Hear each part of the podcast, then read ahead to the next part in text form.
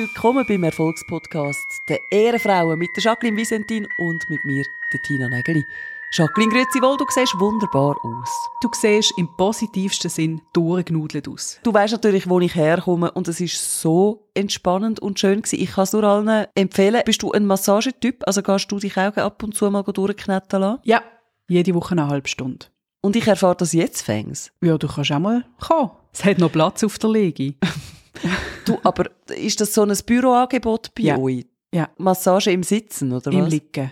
Ah ja. Das aktiviert den Körper und den Geist, meiner Meinung nach. Also es hilft mir extrem. Das erklärt jetzt einiges, ja. Gell? Was mir mal wieder aufgefallen ist, man kommt dort an und dann sagt sie zu mir, willst du gerne noch ein Glas Tee trinken? Und ich, wo ja sieben Millionen Teebeutel daheim im Schrank habe, aber nie Tee trinken, faktisch, sagen, oh ja, ein Tee wäre jetzt gut.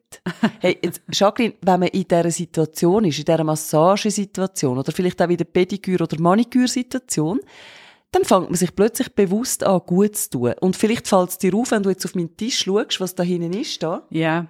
Das ist wie in diesen YouTube-Videos. Die Leute, die ihre Wohnungen putzen und am Schluss sind sie noch die Kerzen anzünden.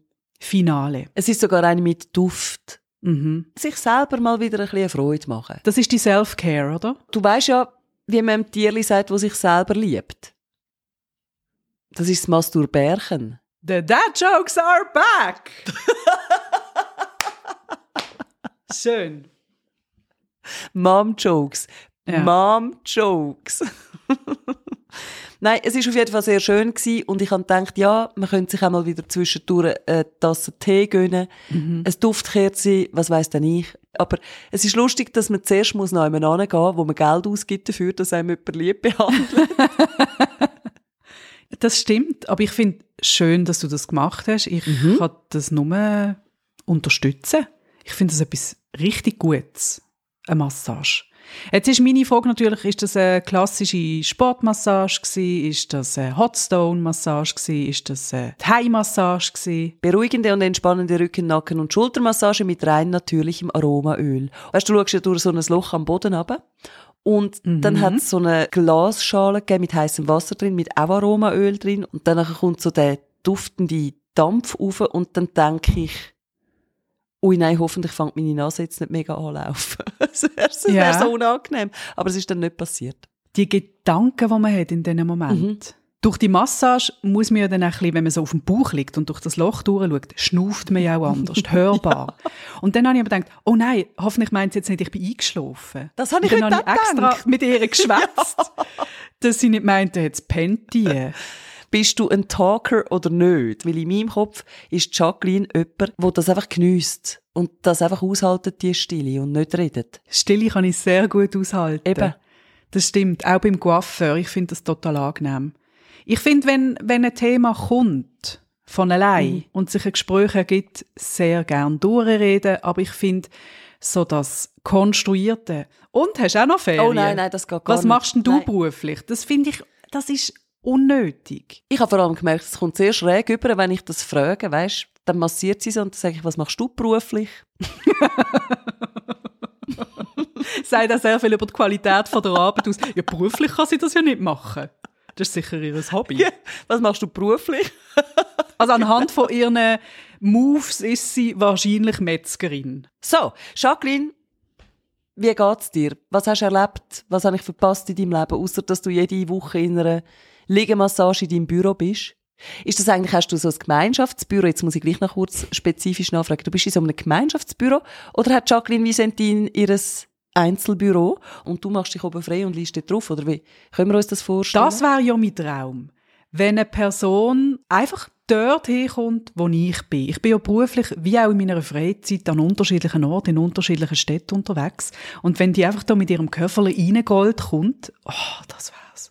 Ich sehe dich gerade im Tram sitzen und dann nachher geht die Türen auf und du fängst schon an, die Jacke abziehen, weil du weißt, was kommt und dann kommt sie rein mit dem Rollschragen. Und dann stellt sie ihn dort an, wo man normalerweise Kinderwagen oder die Rollstühle anstellt und arretiert den Schragen und du liegst dort drauf und dann wirst du einmal durchgeknetet. Und dann irgendwann bist du am Bellevue und musst aussteigen, aber das ist ja kein Problem, weil die kann dann ja allein aufräumen, oder? Ich meine, Lustig, wie du automatisch davon ausgehst, dass ich in Zürich unterwegs bin. Ja, bei so einem Premium-Angebot muss schon fast, äh, ja. Muss man in die Hauptstadt von der Schweiz. Absoluti tutti fruity. Tina, ich möchte wieder einmal über einen von meinen Lieblings-YouTube-Kanälen reden. Mhm. Architectural Digest. Architektonisches Verdauen. Genau. Ganz genau. es ist ganz genau eins zu eins das. Dort werden Menschen besucht und es werden Wohnungen und Häuser und Einrichtungen gezeigt und es gibt eine Folge, wo ich möchte mit dir darüber reden, vom Lenny Kravitz. Der Lenny Kravitz, der Mann, der spart bei den Jeans. Oder ich weiß nicht, wieso die sonst gelassen hat, dort mal auf der Bühne, aber ich weiß einfach noch, wie das in sämtlichen, also dass der NZZ nicht noch einen Artikel darüber gemacht hat, ist alles gewesen. Ja, weil er so viel Geld muss ausgeben für seine Immobilien. Der Lenny Kravitz hat unter anderem ein Anwesen. Tina, ist ein, ich weiß gar nicht, ob es noch ein Superlativ von Anwesen gibt, in Brasilien. Normalerweise machen die Leute dann die Türen auf und das Kamerateam kommt rein und filmt die Inneneinrichtung. Normalerweise sagen die so etwas, «Hello, was für eine Überraschung, dass ihr da sind. Kommt rein.» Der Lenny Kravitz kommt auf einem Ross daher. Tina, ich habe dir ja als Hausaufgabe gegeben, die Folge zu schauen, dass wir hier Mhm. darüber reden können. Hast du das gemacht? Ja, natürlich. Ich mache immer, was du mir sagst. Okay. Ein Bediensteter macht das Holztor auf. So, huch, bin ich im Bild. Uh, macht er das Holztor auf. Und der Lenny Kravitz reitet über sein Land. Eine Herde von Rinder umringen ihn und er reitet zu, ich weiß nicht, wie viele Kilometer das, das Haus von dem Eingang entfernt ist und reitet zu dem Haus. Dann stolziert das majestätische Ross mit dem Lenny Kravitz oben drauf durch so einen Wald voll Trauerweiden. Weißt du, so die hängenden Bäume und dann äh, muss er sich so durchkämpfen oben. Und es sieht einfach wahnsinnig romantisch aus und dort finde ich eigentlich schon, wow, besser als jeder Hollywood-Film. Und man muss sich das so vorstellen, das ist ein wunderschönes Land, das er hier besitzt in Brasilien. Also grün. Berge, Wasserfälle, du hast Kühe, du hast Äffli, du hast Gemüsefelder. Er wohnt in einem Farmhaus aus dem 19. Jahrhundert im Kolonialstil. Gästehaus, selbstverständlich, Gym, Poolhaus, Aufnahmestudio und dann das Schlafzimmer. Das ist das Erste, wo ich möchte mit dir darüber reden Das sieht ein bisschen aus wie der Jugendtreff in Münchenstein, wo ich war. Jetzt weiß ich nicht, wie stehst du zum Thema Hall im Schlafzimmer? Also wenn die Schlafzimmer so groß ist, dass jedes Wort durch die Räume durchhält. Ich finde das irgendwie unangenehm. Hall im Schlafzimmer finde ich total unpraktisch, Ja. wenn du einen Partner hast, der schnarcht. Punkt.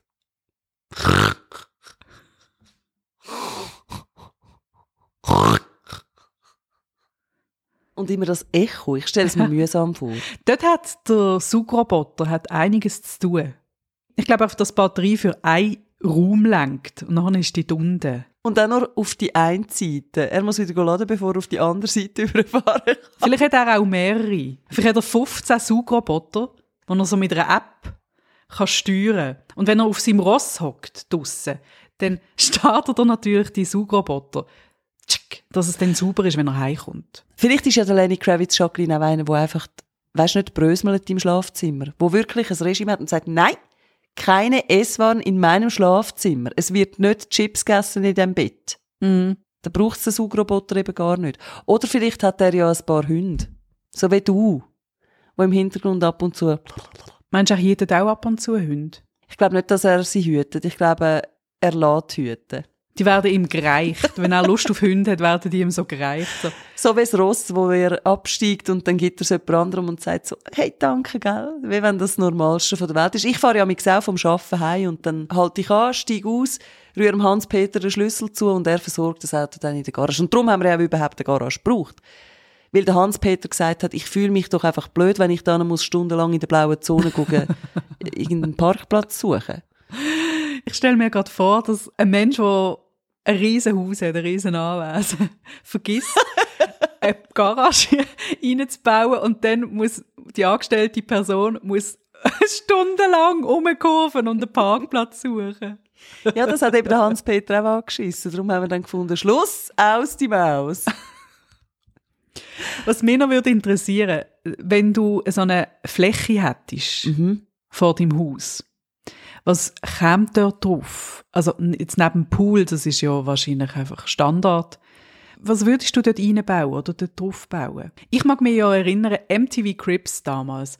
Legendäre Sendung. Dort hat der Tommy Lee sein Starbucks vorgeführt. Er hat so wie eine eigene Starbucks-Filiale in seinem Haus. Das ist nicht, das wahr. nur für die Folge so hingebaut worden ist, aber Jacqueline, wenn das deine Starbucks-Filiale wäre, dann würde das ganze Jahr Pumpkin Spice Latte nur Ja. Und das wäre ja der Gipfel von der Dekadenz, wenn ich so eine Starbucks-Filiale hätte, weil ich trinke ja keinen Kaffee. Das heißt, ich könnte einfach die wenigen Drinks hätte ich dort im Angebot. Das wäre Ja, so hey, verschwendet. Auch du hast ab und zu Gäste. Das stimmt. Nur schon für die lohnt sich das dann. Man muss vorbereitet sein für alle Ja. Situationen. Das stimmt, ja. Toffee Nut Latte ist das, was ich dann gerne hätte. Ja. Gell? Das hättest du dann das ganze Jahr auf Lager, hoffe ich. Selbstverständlich. Gut. Die Frage ist, was ich vor mein Haus würde anbauen, wenn ich so eine riesige Grünfläche vorne dran hätte oder rundum oder wie auch immer. Da warten wir jetzt wahrscheinlich auf so klingende Fantasien wie, ja, ich würde mir natürlich einen offenen Yoga-Bereich machen oder ein Haus nur zum Meditieren machen oder irgend so etwas. Ich hätte gern ein riesengroßes Trampolin. Nein, was sage ich? Ich hätte gern eine Trampolinlandschaft. So eine, wo du kannst aufs Trampolin gumpen und dann vom Trampolin an die Wand. Und dort hat es gerade nochmal ein Trampolin. Und dann tut es dich so horizontal über dein Gelände. Ich würde gerne mit dem Ross führen als Holzgatter. Ich würde einmal aufs Trampolin, dann auf das seitliche, vertikale Trampolin und dann würde es mich so vorfetzen. Die spickt es einfach nur umeinander wie ein Gummiball. Wo ist Tina? Ich weiss nicht, was ich... Ah, warte, jetzt ist sie da. Und vorne hat sie so einen riesengroßen Fanghändchen, wo aussieht wie ein Linie Rosé Sofa. Für die, die nicht wissen, was ein Linie Rosé Sofa ist, gehen Sie googlen. Es ist ein Klassiker. Und das wäre dann Ja. bei mir vorne am Gatter, wo mich würde auffangen, wenn ich dort vorne zu fliegen komme. Okay, das wäre ein spektakulärer Auftritt. Also das Kamerateam kommt an, du begrüßest sie, indem dass du einfach mal geflogen kommst, wie Kim Impossible. So. Mhm, genau. Ich wünsche mir eine Cocktailbar. Eine richtig schöne Ja, Cocktailbar. aber das ist normal. Jacqueline, das ist im Grunddings inbegriffen. Okay. Und dann brauche ich aber auch einen Barkeeper. Und der ist dann aber 24 Stunden ready. Mhm. Natürlich. Der steht einfach die ganze Zeit hinter seiner Bar, schneidet ein bisschen Ab Zitrone. morgen um halb sieben hat der parat. Ich finde ja nichts schöner als einen richtig guten Cocktail. Ich bin ja nicht Biertrinkerin, ich habe das nicht gern. Mhm. Und schätze die Kunst und das Handwerk vom Barkeeping sehr. Sehr. Das ist mir nicht bewusst gewesen, dass das so ist, aber jetzt, wo du das sagst, weiß ich genau, wo wir das nächste Mal zu Zürich hingehen, wenn du wieder mal da bist. Hm. Ich mag mich erinnern, in Prag, das ist mehrere Jahre her, habe ich in so einer Cocktailbar, das muss so im November, Ende November gewesen sein, hat es so einen weihnachtlichen Drink gegeben. Und da kommen wir wieder zurück zum Thema Zimt. In diesem Cocktail hat es Zimt drin gehabt. Das ist ein wahnsinnig feiner Cocktail gewesen. Ich kann nicht mehr genau sagen, was drin war. Ich muss es suchen. Ich habe das dann fotografiert und habe mir alle Zutaten zusammengekauft. Also du brauchst ja dann zum Teil wirklich sehr viel Zutaten für so einen Cocktail. Und habe bis heute den Drink nie gemacht. Das zeichnet mir im Fall aus, wenn ich in der Ferien bin und etwas entdecke, sei das ein schönes Geschirr, das ich dann abfotografiere. Oder irgendein Rezept. Oder in der Ferien, das ist mir wirklich mindestens etwas nehme ich zurück und finde, das muss ich machen. Ein Rezept, das ich muss umsetzen muss. Und jetzt sagt sich Jacqueline eben, ich brauche jetzt eine Cocktailbar. Mhm. Weil der Pedro, der steht einfach schon viel zu lange in meinem Schrank, oben Ja. ohne, wie sich's gehört für einen guten Ferien, äh, Ja. und er hat einfach viel zu wenig zu tun in dem Schrank hinten. Darum brauchst du jetzt eine Cocktailbar. Ja. Das ist mir schon klar. Ich würde aber sehr gut zahlen. Das wäre dann natürlich nicht äh, Sklaverei. Natürlich Also, nicht. der muss zwar 24 Stunden für mich available sein, aber der wird sehr gut sein. also, meine Empfehlung, Architectural Digest mit Lenny Kravitz. Meine absolute Lieblingsfolge ist übrigens mit der Dakota Johnson und gerade kürzlich mit der Sienna Miller. Ah, okay. Zwei unglaublich tolle Frauen, die auch, es ist keine Überraschung, wunderschöne Häuser Ja, haben. eben, warte nur auf die Folge, wo sie bei uns ins Grossmünster kommen. sie machen ja Doppelfolge mit, äh, äh, mit meiner Nachbarin von unten rein, mit äh, Dings. Taylor Swift. Ja, richtig. Und wir zusammen. Ja. Das kommt dann erst noch. Ja. Tina, wir setzen uns ja für marginalisierte Gruppen ein. in Ja, Jacqueline. Frauen, Zimt Ja.